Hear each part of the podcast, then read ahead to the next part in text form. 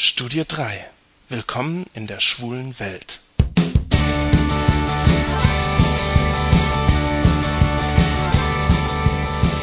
O Schmuddelbaum, o Schmuddelbaum, wie grün sind deine Blätter.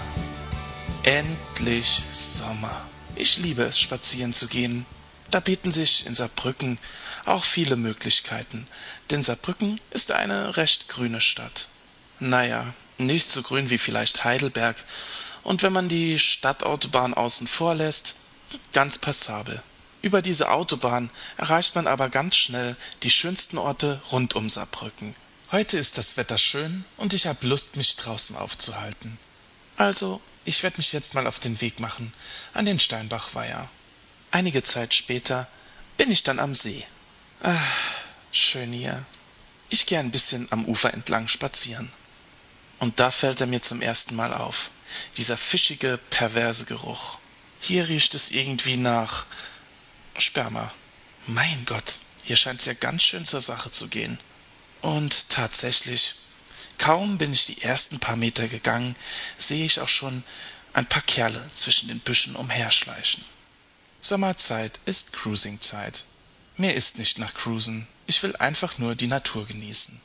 Wobei hier mein Naturerlebnis durch ein, zwei schnuckelige Hasen extrem beeinflusst wird. Ach, aber ich hab keinen Bock. Ich denke, ich fahr wieder nach Hause. Außerdem wird's eh bald dunkel. Als ich dann wieder in Saarbrücken bin, entschließe ich mich, noch ein bisschen an der Saar spazieren zu gehen. Es wird schon dunkel und am Himmel erscheinen die ersten Sterne. Es ist schön hier am Staden. Ein bisschen Natur mitten in der Stadt. Eine laue Sommernacht im Juni. Und da ist er schon wieder dieser betäubende, schwere Duft, der einen auf die ungehörigsten Gedanken bringt. Tja, und dann erkenne ich sie auch schon in der Dunkelheit vor mir. Schwule beim Cruisen. Ich denke, ich gehe wieder heim. Aber dieser seltsame Duft geht mir nicht mehr aus der Nase. Wie kann das sein? Haben diese Typen heute Mittag am See und heute Abend am Staden so viel rumgespritzt und gesaut, dass dieser Duft wie eine Dunstglocke über den Städten der Lust hängt? Wird er ausgeströmt von den benutzten Taschentüchern und Kondomen, die überall in der Gegend herumlagen? Ich musste aufpassen, dass ich nicht reintrete. Kaum zu glauben, aber doch offensichtlich wahr. Naja, ein paar Tage später bin ich mittags in der Stadt unterwegs. Ich will noch ein paar Einkäufe erledigen. Und Dabei komme ich an der Bücherei vorbei. So, und da ist er wieder, dieser Duft. Hier mitten am Tag in der belebten Fußgängerzone. Wie kann das sein? Also jetzt erzählt mir nicht, dass hier in der Fußgängerzone irgendwo am helllichten Tag Männer.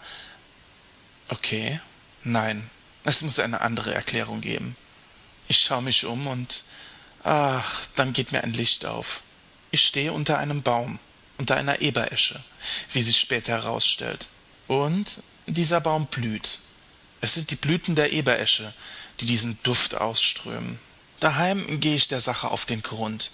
Ich blättere in meinen Naturbüchern und schließlich werde ich fündig. Eberesche, Weißdorn und Edelkastanie haben eins gemeinsam.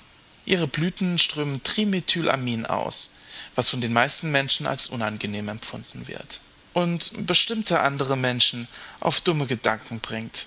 Also, wenn ihr demnächst mal unterwegs seid in der Natur und euch dieser Duft in die Nase steigt, dann wisst ihr ja jetzt Bescheid.